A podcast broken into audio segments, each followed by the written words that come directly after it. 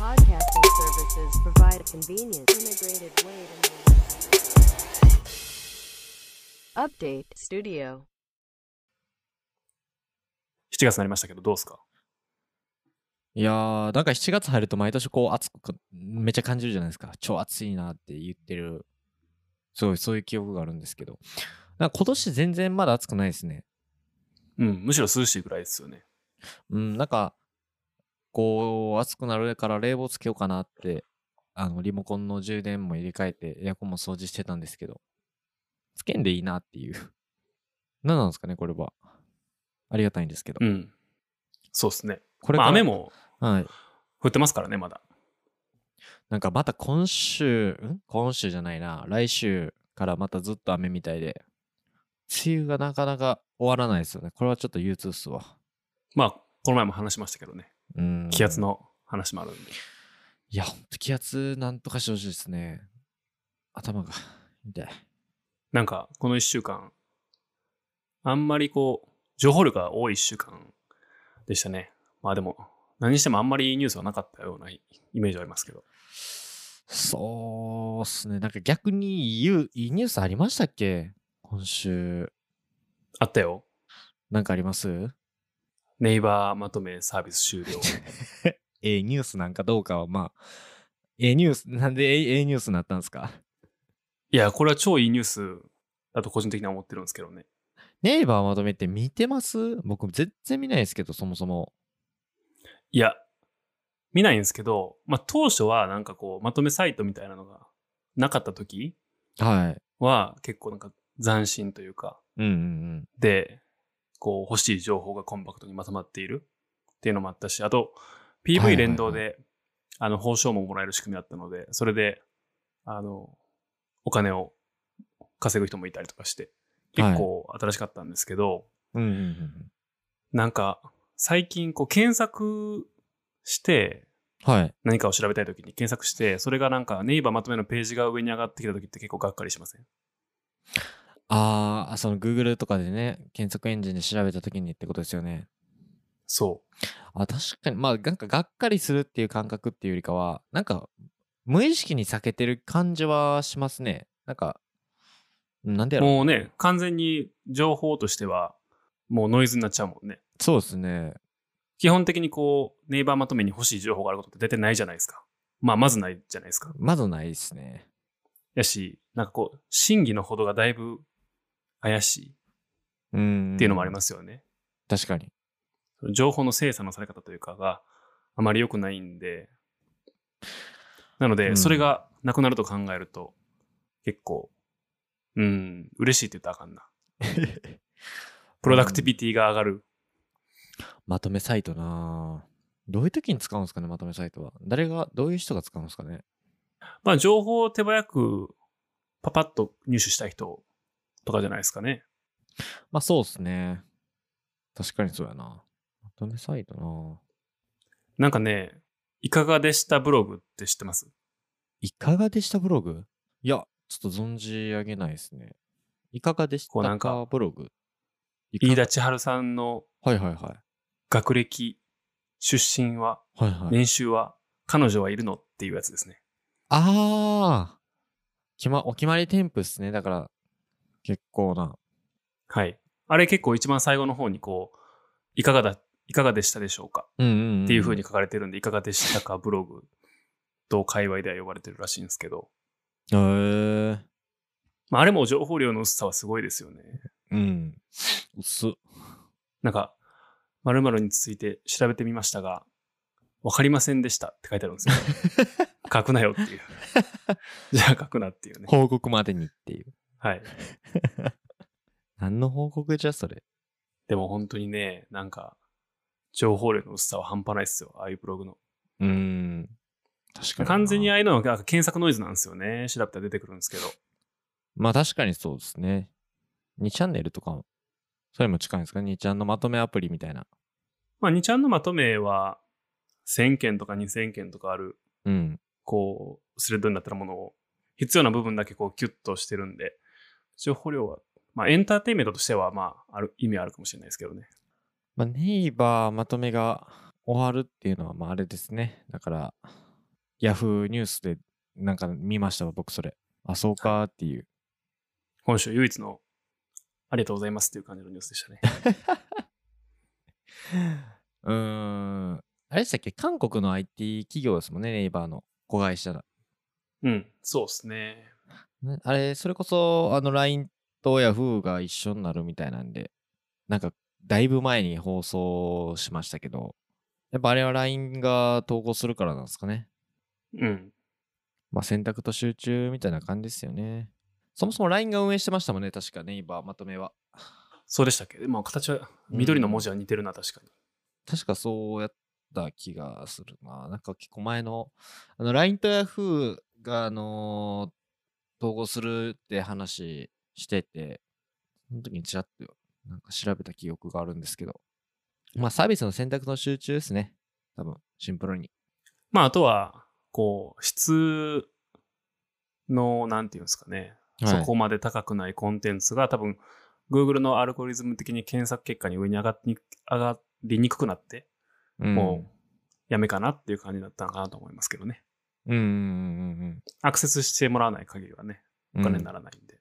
なんかあのーネイバーって言ったら、あの外部にこう、著作権ある写真とかも無断でね、こう、転載したりして、結構こう、何度か、なんか新聞社、朝日新聞とかとも、何度かね、そういうやりとりも見てましたけど、まとめサイトは結構、ノイズが多い気はしますね。こう、情報が精査されてくるサービスが増えてきたから余計目立っちゃうんですよね、だから。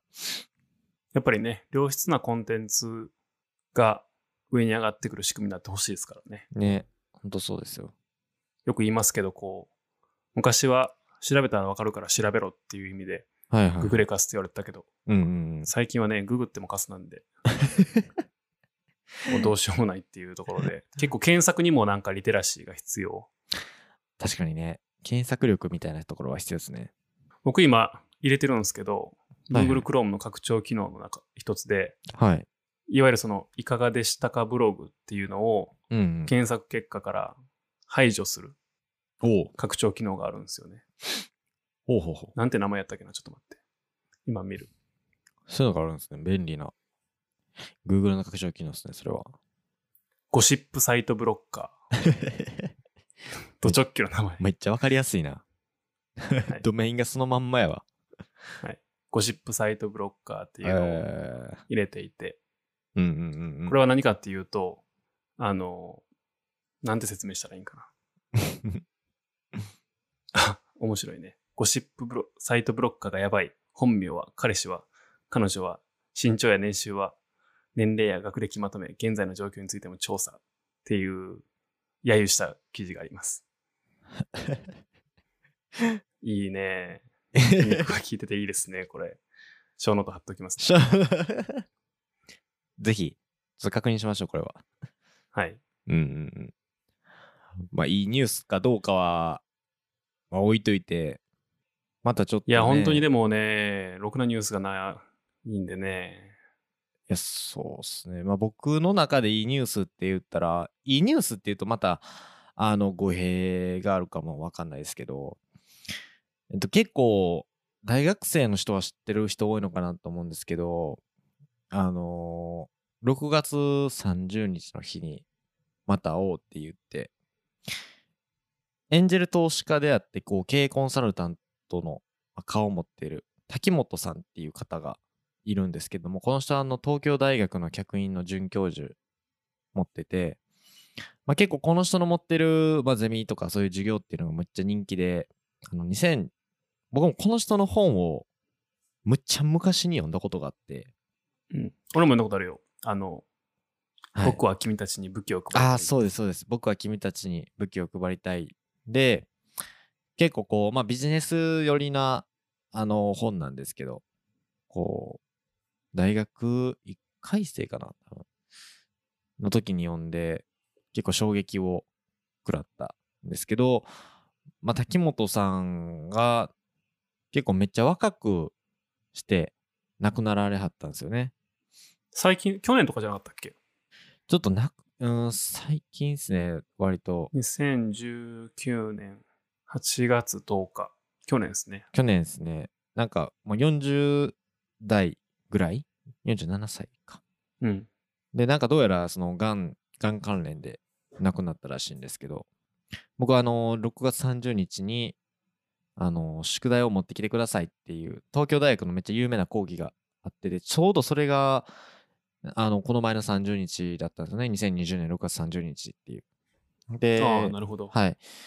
なので、その題名が6月、2020年6月30日またここで会おうっていうところで、YouTube のあのライブ配信が限定公開されてたみたいなんで、僕もちょっと見てたんですけど、やっぱいいニュースはそれでしたね。なんか、大学1回生の時に見たその本で、結構この人すごいなって感化された人の、まあなんか講義を見て、なんか背筋がシャキッとなったような感じがして、まあざっくり、まああの、ざっくりしすぎてますし、あの長い講義を、あーなんか何分か、1分か2分かで要約するの難しいんですけど、その本とかで有名やったんですよね。その僕は君たちに武器を配りたいっていうところで、なんかその竹本さんが日本人でこう生き残れる4つのタイプみたいなところが結構注目されてましたよね。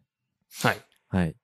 で、よくテーマで挙げてはったのが、その脱コモディティ化っていうところで、コモディティっていうのはまあまあ普通になるっていうか、普遍的とか、まあそんな意味があって一般的なものっていうのがあるんですけど、まあその人がコモディティ化するみたいなところで、結構竹本さんっていうのは警鐘を鳴らしてたんですよね。このままだと人がコモディティ化するっていう。こう、自分で考えれる人を増やさないといけないっていうのをはい。言ってましたね、常に。はい。よく言って確か、ましたなんだっけな、昔のすげえ金持ちの人が、はい。なんかこう街にコピー機を配りまくったっていう話をしてて、確か。うんうんうんうん。で、それでこう、メッセージを発信するためのその新新聞というか、昔はその印刷が全部、こう、中央集権的に管理されていて、はい。こう、紙媒体を通じて人にメッセージをつない伝えるっていうのが難しかった時に、うん。お金出しまくって、こう、個人の家にコピー機を設置しまくって、うんうんうんそれでこう、発信というか、を流したみたいな、そういうエピソードとかもふ踏まえながら話してましたね。この人の話うん結構なんか脱線するように見えて、実は、すごく一本うんうんうん。筋が通っていて、そうですねすごい面白いんですよね。はい。なんか特に若い人に、えっと、まあ、読んでほしいなっていう、まあ、まだ個人的な意見なんですけど、僕が1回生の時に読んで、これ結構、まあ一つ影響を与えた本だなっていうのもあって、と、まあそのコモディティ化しないように、まあ結構よく出てきた言葉としては、そのコモディティになっていけないっていう、まあふ、なんか一般的な人になってはいけないみたいなメッセージとか、あとは自分の頭で考え続けなくてはいけないっていう、まあ、結構わかりやすいメッセージで、なんかよくこう、ビジネスとかで出てくる、こう生き残れる、生き残れないみたいな表現あるじゃないですか。これからの時代を。まあ結構ありますね。でよく出てきてて、まあ、僕は正直その時はなんかイメージができなかったんですけど、確か生き残れない2つのタイプと、あと生き残る4つのタイプみたいなのがあって、まあ、その生き残る4つのタイプに、こう、まあ、これから生き残っていくためのあの考え方があるみたいなことを言ってて、一つがこうマーケター、もう二つ目がこうイノベーター、三つがリーダー、四つがインベスター。インベスターはこう投資家って意味ですだから、こうマーケターはもうイメージつきやすいと思うんですけど、しっかりとその商品にこう付加価値をつけて、市場に合わせて売ることができる人のことですよね、マーケターは。で、二つ目のイノベーターは、あのイノベーションに近いんですけど、こう全く新しい仕組みをイノベーションできる人っていうこと。で、三つ目がリーダーですね。これはやっぱ皆さん、えー想像しやすい、自分がリーダーとなって、まあ、ここでは、確か竹本さん、こう起業家って確か言ってたと思うんですけど、まあ、起業家になる必要はまあ別に必ずしもないと思うんですけど、こう、みんなをしっかりとこう管理して、マネジメントして、リーダーとして動ける人のが生き残れる3つ目。4つ目は、こう、投資家として、えーまあ、世の中の市場に参加してる人が生き残る4つのタイプだっていうふうにおっしゃってたんですけど、まあ、これ結構前に書かれてる内容なんですけど、今もあんま変わんないのかなっていう、個人的に思ってまして。そうですね。本質的には全然変わらんという。うん。なんかこういう講義動画、なんかあんまり講義動画っていうのはあんまり見ないんですけど、まあ、たまたまこうニュースチェックしてたら、竹本さんのニュース記事が出てきてですね、あ、そっか、もう6月30日、もう2020年6月30日になったんかと思って見てて、結構こう、しみじみと噛み締めて聞いてましたけど、これはぜひね、若い人に聞いてほしいし、えーもう動画はもしかしたら上がってないのかな？ちょっと確認しますけど、本をぜひ読んでほしいなと思ってます、これ。まあ、違法でアップロードされてるのかな？ちょっとわからんけど、これみ、あんま推推奨できないですね。はい。あ、でも、全文公開のノートとかありますね。うんうんうん。なんかそういうの見てもいいかもしれないですけど、なんかここでも出てきたんですけど、まあ、ちょっとここで話したいのは、なんかこうやっぱ一見、えーすぐに役立つことのなさそうなことってあるじゃないですか。今すぐに。はい。まあなんかこう趣味とかでよく例えられたりもしますけど、それなんか今すぐ役立つのみたいなことを、えーまあ結構目の前の自分のテーマにもこう関係のないように見えることでも、物事を考える時の枠組みとして結構役立つっていうことを竹本さんおっしゃってたんですけど、なんかそういうことってあるかなっていうふうにちょっと聞きたいんですよね、福永さんに。人生の先輩として。僕個人的にはやっぱり、えっと、漫画がそうかなっていうふうに個人的には思ってるんですけど、やっぱこう社会人になって漫画読んでるんよねって言って、なんかああいう漫画も読んでるんやけどって言って、こうなんか、うーん、なんなんまあ好きやからいいんやろうなっていうふうにリアクションをされるんですけど、やっぱり必要はなさそうにすごく感じられることが多いんですね、一般的には。うん。まあでも結構、あの漫画のストーリーとかっていうのは、現実に置き換えることっていうのが結構できたりして、で、それがやっぱり自分のライフスタイルとかにもこう転化したりする場面っていうのが結構あったりするんで、そういう風にして考えると、この役立ちそうにないことでも役に立つんだなっていうふうに思ってるんですけど、何かそういうことってありますか？こう、福永さんの年になって。ああ。まあ全般的に、その漫画もそうだし、音楽とかエンターテインメントを通じてなんか後々生きてくるもんっていうのは結構ある気がしますけどね。まあ結果論ですけど。多分、うん。100個見たうちの95個ぐらいは、その後の人生で日の目を見ることはあまりなくて、はい。5個ぐらいが、あ読んでてよかったこれっていうとか、ああ。見ててよかったこれとかっていう感じになるんじゃないかな、だなと思いますけどね。うーん。やっぱ具体的には本とかエンタメ系の漫画、映画とかが多いですかね、やっぱり。ああ、うん、そうかな。うーん。ああ、でも、でも仕事以外ってことでしょ？そうですね。はい。それこそ、僕は写真撮るの好きですけど、写真撮ることを通じて学ぶことはいろいろありますよ。なんかそれ具体的にはあります？参照の枠組みみたいなところで言うと、カメラを撮るって言ったところで。なんか物に光がどういう風に当たって、どういう風に目に入るかっていうのをすごく意識するようになった。おー、なるほどな。多分これは絵を描いてる人とかも一緒じゃないかな。うんうんうんうん。デッサンとかしてる人、もうなんか物の観察から、はい。多分なんか写真撮るのと絵描くのは多分プロセスは違うと思いますけど、でも、まあ、撮る前に物をよく見るか、撮った後のものをよく見るかっていう違いなだけで、うんかん物を観察する力はすごく鍛えられる気がする。なんか構図とか空間把握みたいなところは。あー、物を観察する力が結構つくってことですもんね、それで。あ、いいな。うん。あると思いますね。なんかやっぱ若い人もそうですけど、これ年齢あんまり関係ないのかなと思うんですけどね。なんか、一見、何でもこう、やっぱ、切羽詰まってる状況があったりすると、何が役立つんだろうっていう思考になりがちじゃないですか。最短でやりたいというかね。ああ、そうです。無駄なことはしたくないというかね。そうです、そうです。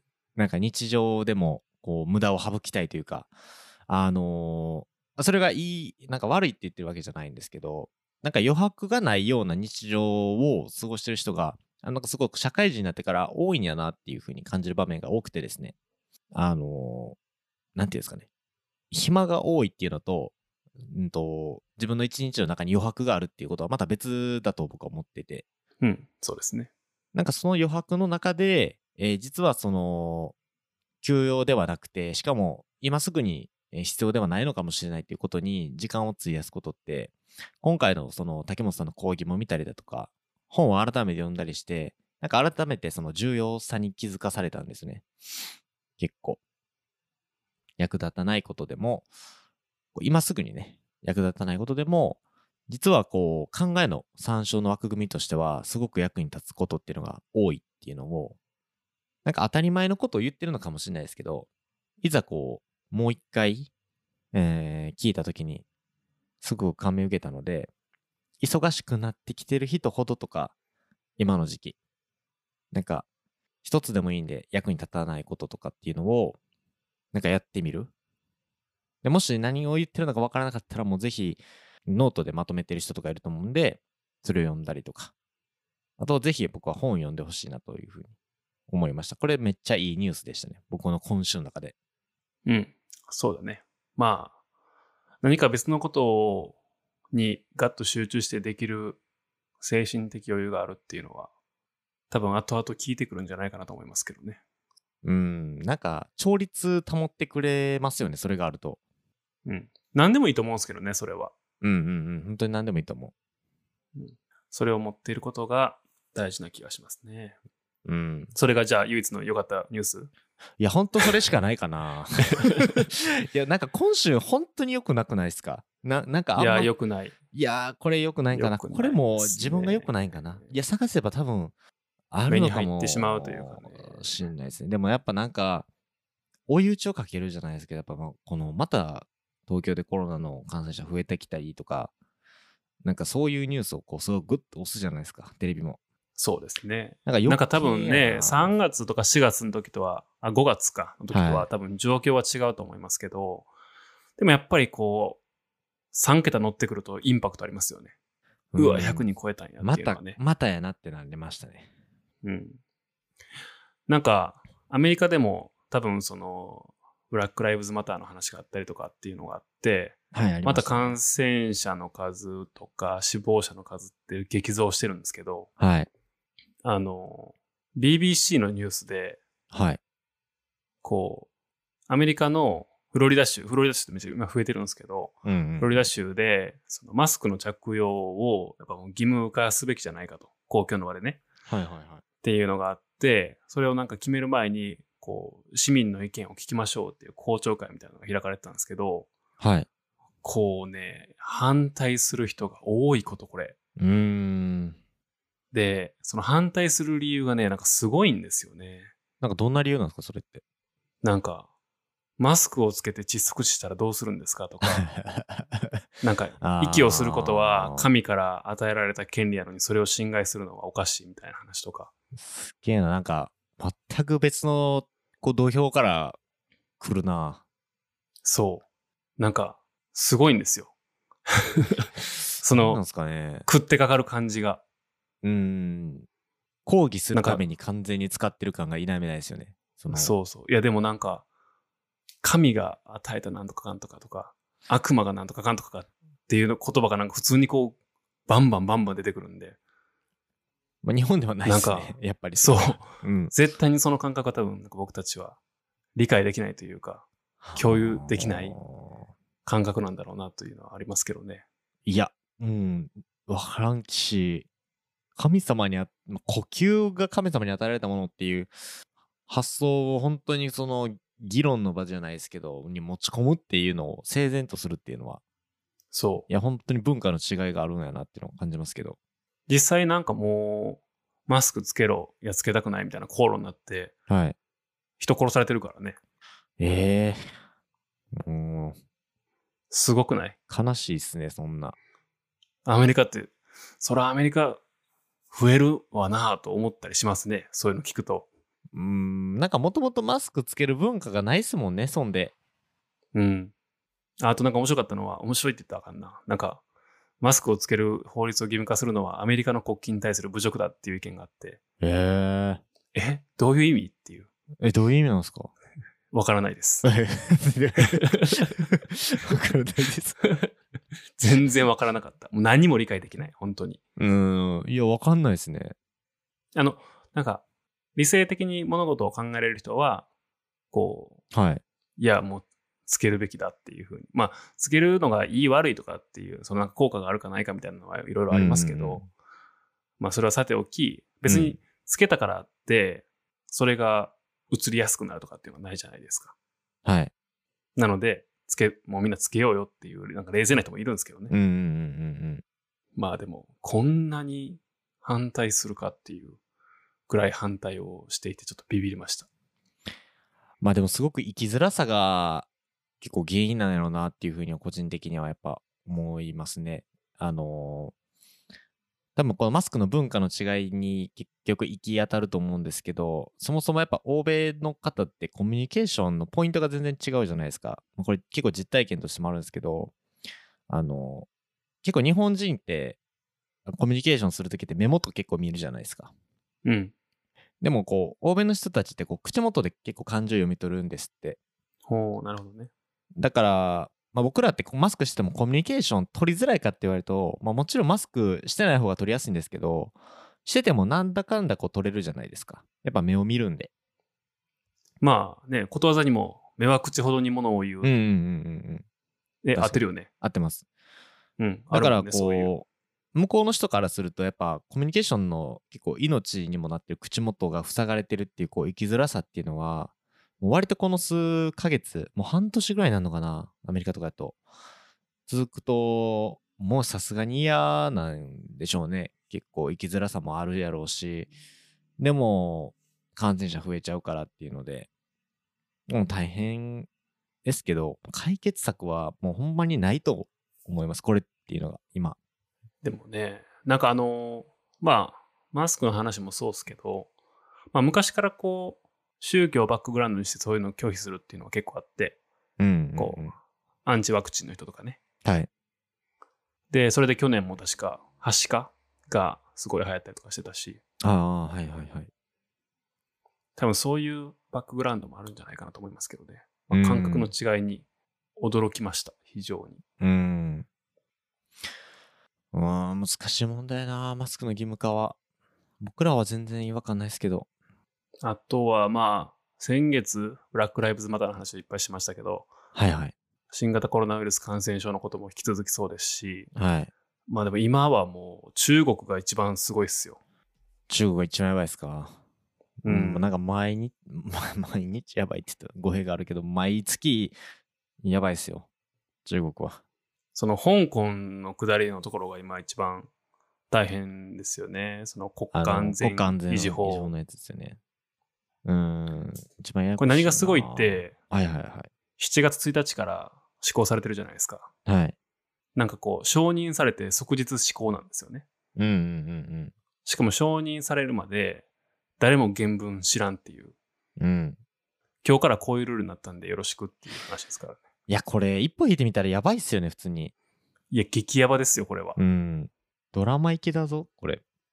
でも結構いっぱい人捕まってるみたいですからね、それで。ね。なんか、あれでしょう。香港独立って書いてる旗をバックパックの中に入れていた男性が捕まったみたいにされましたからね。うーん、そう。怖すぎやろっていう。怖っ。怖いわー。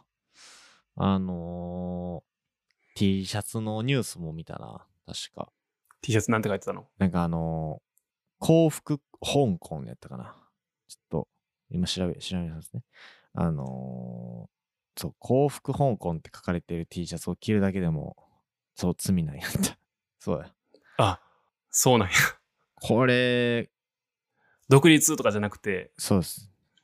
幸福って書いてるだけでそうそう、そういうことですね。あの、幸福香港っていうのは、あの、めっちゃわかりやすいように、あの、光の復元って書いて、で、香港って書くんですけど、まこあそういうことか香港を取り戻して時代の革命だって要は書いてある意味なんですけど、それをハッピーじゃないのね。そうなんですよね。あの、まあでもよく、まあよくないんですけどね、その、それをこう、は、そういう旗を掲げたりとかして、服を着たりして、バイクで警察官に突入したみたいな。まあなんか、まあ、それはダメだね。それは良くないですけど、まあ抗議デモのスローガンみたいな、なるんですね、そういうのって。だから国安法に引っかかっちゃって、こう、罰されるっていう。まあなんかこ、まあ混沌としてますね、確かに今。やばいよね。うーん。なんかこう、繁華街にうん。ものすごい量のその、警察官というか、が来て、はいこう。そこにいる、そこにいる人たちの、こう、持ち物の検査をしていくっていうね。はいはいはいはい。なんかもう荒れた中学校みたいよね。持ち物検査しますみたいな。う わぁ、もう、なんか、ほんまに、今なんかい、世界が混沌としてる感じがすごく感じますね、今。この時期にやしな、しかも。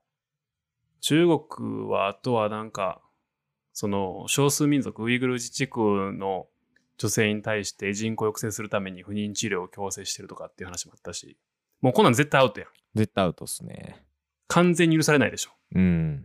で、結構なんかアメリカは直ちに批判をしてたけど、日本とかやっぱり EU はその経済的なうん。ね、あの世界の中でのパワーも中国持ってるんで、なかなか呼び越しでしたけど、でもなんか日本ももう、ね、あの、うんもう日本には呼ばないよっていう話をしてましたし、うんうんボリス・ジョンソンも市民権与えるっていう話をしてたんで、まあ、世界全体が反対というか、ダメなものに対してダメって言うてる感は最近強まってきてよかったなと思いますけどね。うん。確かに。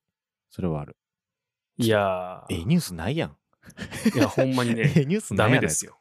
本当にダメですよ。あの、いや僕結構その放送するにあたって、あの、まあ、仕事の関係上、そういうニュースを結構アンテナ張ってるんですけど、本当に今週なくて、で、まあ、梅雨だし、あ、これは外部からのモチベーションがめっちゃ下げられるわと思って、あの、クイアイ見て、あの、すごく浄化してたんですけど、本当ね。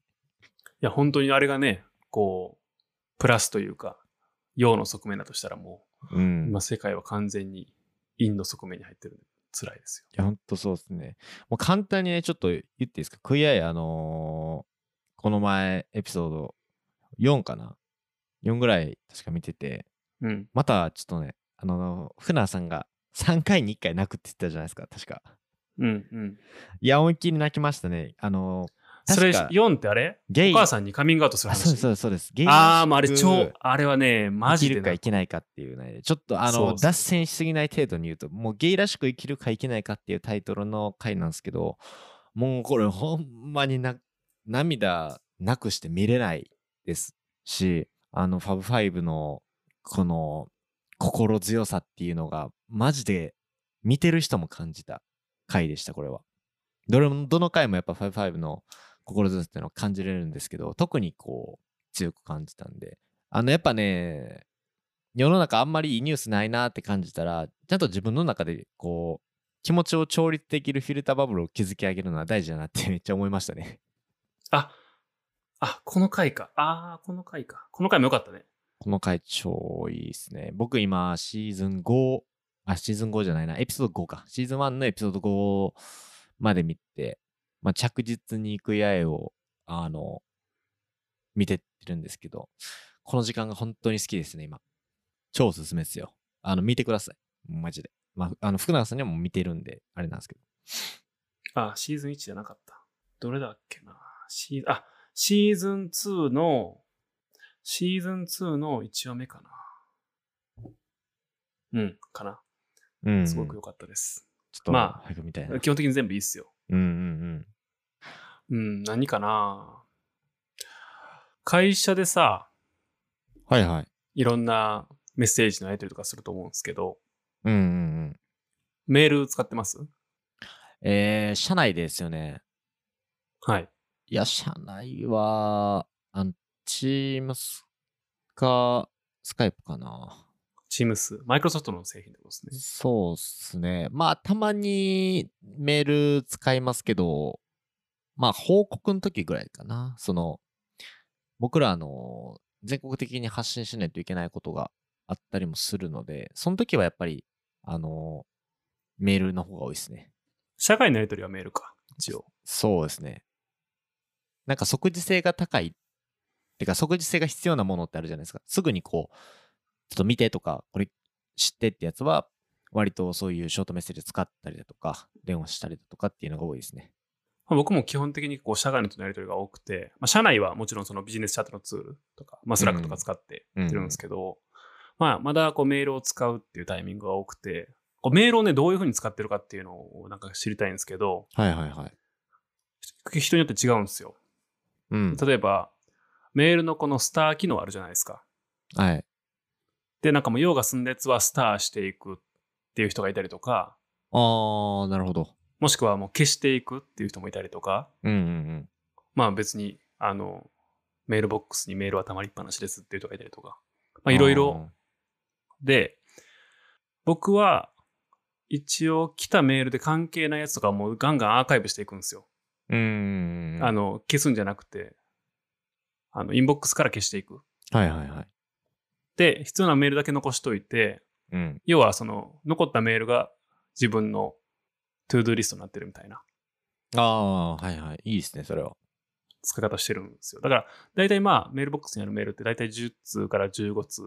まあ、多かったら20通ぐらいかなっていう感じでやってるんですけど、実、え、どう使ってます？メールって。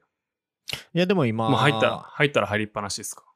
いや、あー福永さん言ってたのと結構近くて、受信トレイにあるようなメールは基本10件以下でなるように必ずしてて、あとはまあ設定できるんで、自分はあって、まあなんか名前が入ってるこう、キーワードとかを、えー設定しといたら、こう自動的にフォルダにこう分けられるっていう風にしてるんで、で、必要のないやつは僕は基本的に、えー削除しています。まあアーカイブとあんま変わんないですね。で、えっと、うーん、ね、テンプレとか、あとは、ナレッジ的なもの、知識として、えーたまにこう文面で来るものがあるんで、そういうのは、こうナレッジボックスみたいなんで、えー蓄積しといて、勉強のために。後で見る的な。ああ、そうです、そうです、そうです。なので、基本的に受信トレイの中に入ってるメールっていうのは15以下かな？いや、10件以下ぐらいかな。うん。になるように勝手にしてますね。メール処理の時間10分で終わるんで、1日。昔はこう、誰から来たかっていうので、例えばフォルダに分けていたりとか、ああ、はいはいはい。これは何々チームの人、これは何々部署の人みたいな感じで分けてたりとかしてましたけど、まあ、最近はそういうなんかこう、いらんメールはガンガンアーカイブしていって、うん。そういうやつはもう検索して探すとかっていうのがまあ基本ですよね。そうですね。で、最近、Hey っていう。メールサービス、へえ、へ、へい。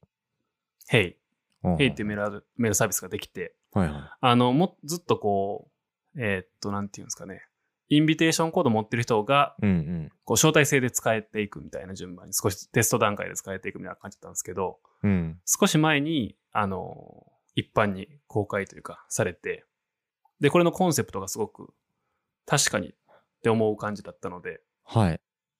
最近使ってるんですけど、うんうんあの、まずメールが来た時に、いきなり来ないんですよ。インボックスに入ってこないんですよ。ほまず、あの、この人のメールは受け取ってもいいですかっていうふうに聞いてくるんですね。う。はい。で、いいよって言ったら、まあ、その後は受信ボックスに入ってくるんですけど、うんうんこの、これは全然知らない人やし、もうダメってなったら、もう永久に届かないとうん。ほうほうほう。いう話なんですよ。で、OK、いいですっていう話をしたら、その次に、えっ、と、どういう種類のメールですかっていうのが聞かれて、うんうんで。そのメールの種類が3種類しか選べないんですよ。へえ、3種類だけですか？で、1個は、その、対人のやりとりとか、うん。もしくはそれに対して、例えば登録をしないといけないとか、なんか返事をしないといけないとかっていうアクションが必要なものっていうのはインボックスに入りますと。うんうんまあ、インボックスっていうのは、あの、in、in じゃなくて im、Imbox、は important box の略で Imbox なんですけど、と、あとはその情報として受け取るフィードっていうのと、はい。それから結構多いと思うんですけど、なんだかんだこう Amazon とかで買い物したりとかしたときに、あの、購入の確認とか発送とかの通知来るじゃないですか。うーん、来る。ああいう、こう、ペーパートレイルっていう、レシート的なもの。うんうんまあ、この3つしかもうメールって基本的にないっすよねっていう概念で勝手に振り分けてくれるっていう話ですね。うん。ああ、めっちゃ便利っすね、それ。すごいこう、理にかなっていて、確かに、せやなと思いながら最近使ってるんですよね。一旦こう、Gmail などでそこっちに転送してるんですけど、はいはいはい。あ、あともう一個、アットマーク hey.com っていうアドレスを取得できるんですよ。ほうほう。ああ、アドレスをね。あ Gmail とかやったら、アットマーク gmail.com じゃないですか。みたいな感じで、アットマーク hey.com っていうアドレスを最初取得して、で、それを使っていくっていう感じで。今は僕は Gmail のやつをこっちに転送してるんですけど、うんうんうんうん。便利っすか、やっぱり？うん、なんか新しい体験というか。で、普通にこうなんかメールボックスで、こう、件名、差出人件名っていっぱい並んでるんじゃなくて、うん。こう、インボックスと、インボックス、インボックスと、うん。あの、フィードとペーパートレールってそれぞれ UI が違うんですよ。うーん。そ例えばフィードとかやったら情報を読むのがメインやから。もともとメールは開かれた状態で並んでるとか、へえ。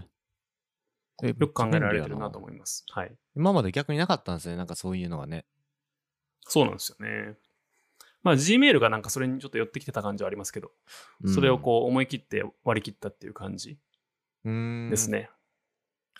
なんかこう時代とはちょっとこうまた逆行してるというかあんまメールって使わないじゃないですか使わなくなってきた中で、でもやっぱ社内で使うメールとかねビジネスで使うメールもそうですしプライベートではやっぱなんだかんだ Gmail とかよく使いますからそういう自動的に振り分けられるっていうのはめっちゃ便利ですねこれじゃあはい。まあその代わり、えっ、と、年間99ドル。年間991万ぐらいですかだから約はい。まあ結構す、まあこれどう見るかですね。手間を省くためのそうなんです1万ねかと見えるのか、まあはたまたこう、今別に特に困ってなかったりしてた時にこう使うのかって話ですもんね。そうなんですよ。うん。であ1万とか、1万ね。あとね、あの、別にこれはもうスクリーニングできるんで別に何でもいいんですけど、言ってしまってもいいんですけど、はい。こういうこう始まったばっかりのサービスって比較的アドレスが取りやすいんですよね。はいはいはい。で、最初取れるかなと思って、アキラアットマークヘイドットコムを取ろうとしたんですよ。はい。それはさすがに無理やったんですけど、もうおった。でも福永アットマークヘイドットコムは取れました。えー、なんかそういう結構最初のドメイン取れると嬉しいですよね。そう。これを保持したいんですよ。なんかわかるわ、その気持ち。すごいわかけどる。結局なんかね、こう、尻すぼみになっちゃってサービスが終わっちゃうっていうのもまあなくはないんで、そうっすね。どうなるかなって思ってるんですけど。まあなんか、うん、2B でやるんだったら、まあ 2B が多いんかな、これは。だからわかんないですけど、使う人いんのかなって正直思いますね、やっぱ今んとこ。あの2週間フリーで使えるんで、うーん、一回使ってみたら面白いかもしれないですね。そうですね、試験的に使うのはありかもしれないですね。はい。Hey。へいね。まあなんか、あのー先週、先々週かな、リビルドとかでも話したんですけど、はい。ちょっとこの決済に関するところで、Hey は、Hey というかまあ、Hey を、えー運営してるベースキャンプっていうところが、ちょっとアップルと一悶着あって、はい。でそれに関してはアップルがどう考えてもおかしいよなって思う感じなんで、はい。このベースキャンプを応援しないといけないなと思うと、まあ別に、まあ、お金払うのもいいかなと思ったりはしますけど、うんうんうん。まあ、そこら辺のこともなんか、後で貼っときます。お願いします。そっか、はメールな。なんかまあ、あー全然またこれ話変わりますけど、友達、まあ、東京にいる友達がですね、ようやく給付金来たみたいな話になってて、おー、はいはい。やっぱ地域差むっちゃあるんですね、あれ。もう僕とか、もなんうか、だいぶ前に来て大阪がすごい遅かったみたいな話を聞きましたけど。うん、らしいんですけど。で、それ、この前、共同通信のね、あの、ニュースがピャッて入ってきたときに、まあ、あの、だいぶ前のラジオでもちょっと話しましたけど、給付金何使うみたいな話してたじゃないですか。やっぱこう、自分の、まあ、便利なものに、欲しかったものを使うのもそうですし。で、はいどっかの統計とかでは、結構なんかもう、貯金する人、投資か、投資に回す人も結構今年多かったみたいで、まあなんか使い方は千差万別あっていいなとは、個人的に思ったんですけど、なんかこの前投資っていうのは金融商品買うってことだよね。えっと、そうですね、金、えー、それもありますし、あとは普通に積み立て投資ですよね。NISA とか、あのう、ん口座作って、もうそのバンって入れるみたいな人が多かったってことなんですよ。はい。で、なんかこの前、その、コロナのその給付金の委員会みたいなのがあるんですけど、で、それでインターネット上でね、こう20代以上の男女に、その給付金どうや、なんか使い道どうしましたか？みたいな、えーアンケートを聞いたときに、なんか4割ぐらいが、なんか少額でも寄付したいっていう人もいたりして、結構多いなっていうふうにも思って。で、その時に、まあそれはいいいいことなんやなと思ったんですけど、こう、まあネットメディアがそういうのを取り上げて、意識高い若者を、意識の、若者の意識の高さが目立ったっていうふうに報道しててですね。ああ、なるほどね。で、まあ別に僕はそれに対してこう、あの、喉詰まるみたいな、そんな違和感はなかったんですけど、まあなんかちょっとこう、も燃えたじゃないですけど、な、何これ？みたいな。こんなんで意識高い？みたいな。言われるのか？みたいな。言われてですね。うん。なんかこの話もどっかでしたなと思って。あのラジオで。意識高い系ああ、めっちゃ前したよね、確か。で、それでね、まあ今回ちょっと取り上げようと思ったんですけど、なんかまあ、なんなんですかね、このすぐに、少額でも寄付したいって、なんかこの前もあの、オーストラリアで火災起こって、あの、福永さんがあの5000円ぐらいでしたっけあの、寄付したみたいな話もしてたじゃないですか。で、こう、少額で最近もなんかはい。寄付したあ、日そうなん本医師。会、日本医師会と、それから、なんだっけ、全米黒人協会、黒人協会じゃない、有色人種地位向上協会みたいなとこ。ろに寄付しました。あそうなんですね。はいなんか、で、そういうのしたときに、こう、すぐにこう、意識高いっすねってこう、言ってしまう。言われる、言われる。言われます？うん。うん。なんか、これはやっぱり、どういうことなのなっていう、また考えてしまいましてね。こう別に考える必要ないんですけどね、もしかしたら。うん。なんか、で、それでまあ今回はその給付金使う人に対して、こうすぐにこう意識高いっていうのもそうだったんですけど、なんかもともとなんでこういうこと言っちゃうんだなって改めて考え直したんですけど、結構もうもともと日本人の精神構造的な問題があるんかなっていうふうに僕はちょっと見ましてですね。うん。まあ、ここからはちょっと完全に僕の、あのー見解っていうか解釈になってしまうんですけど、結構日本人マインドとしてね、こう仕方がないっていう言葉をすごく使うじゃないですか。うん。まあ、こういうのは仕方ないよねっていう、まあなんか息吐くように結構言うと思うんですよ。はい。で、結構、なんかこの言葉に結構本質があると僕は個人的に思ってまして、なんか、現実主義、まあ現実をよく見ろ、みたいなことをよく言いますけど、自分の理念に向けて、現実をこう具体的に変えていくっていうことではなくて、外部から与えられているものとか、例えば上司とかで置き換えると分かりやすいですけど、上から与えられているそういった現実に対して、ひたすらこう盲目的に、えー従うということ。で、その従った時に出てきたこう呪文みたいなものっていうのがあって、それが仕方がないっていう日本語なのかなと僕は思ってまして。うん。そうですね。で、この仕方がない文化にこう生きる僕たち日本人にとっては、その意識高い系の人って結構やっぱ機械に見えちゃうんですよね。ああ、まあそうです。そうですよね。だからその、うん。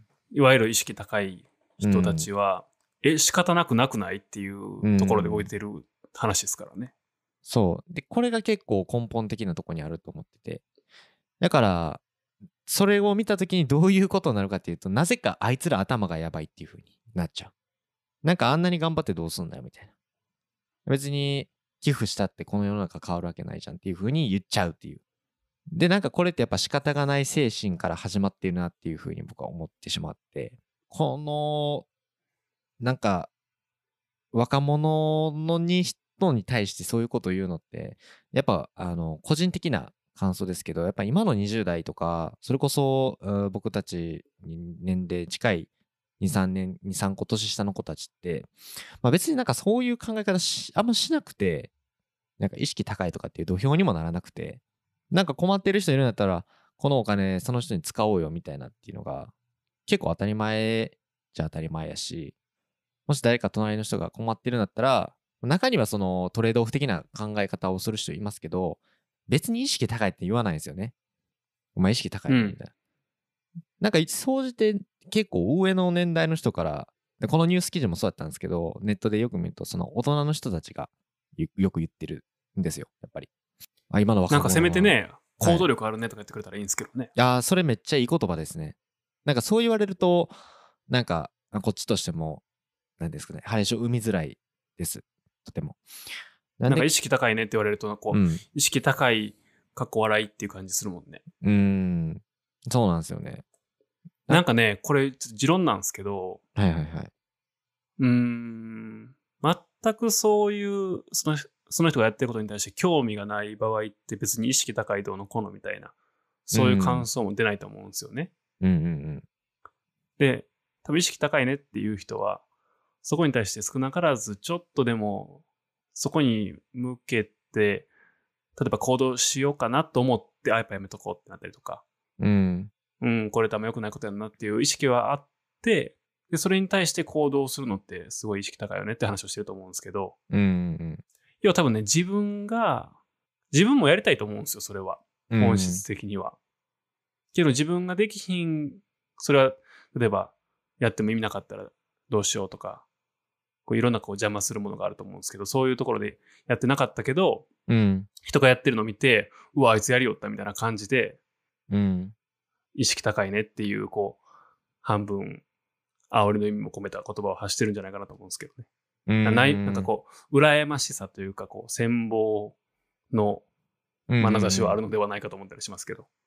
なんか言ってましたね。そういや、この前も、その主人公として自分の道を歩んでるって言った捉え方ができるっていう話もしてて、要はその、与えられてる現実とか決められたものに対して、こう屈服するのではなくて、自分からまたこう道を作り出すっていったところを、いわゆるこの意識が高い人、あまりこう空気に同調しない人たちがよく取る行動だと僕は思ってて、少なくとも、えー意識高いねって言っちゃう人っていうのは、そういう人たちに対してこう羨ましいっていうような気持ちがあるっていうのは、少しあると思ってますし、なんかこう、僕は今回めっちゃこう、なんか、うん残念やなっていうか、悲しいなって思ったのは、こう、まあ、いわゆるこうネットとかで、とかもそうですし、媒体、広告メディアとかが、うんと、別に今回の調査結果自体がですね、それ自体はめちゃくちゃあの批判されるようなものではないと思ってて、20代の男女がこう、少額でも寄付したいっていう、そういう結果自体は別にいいことだと思っ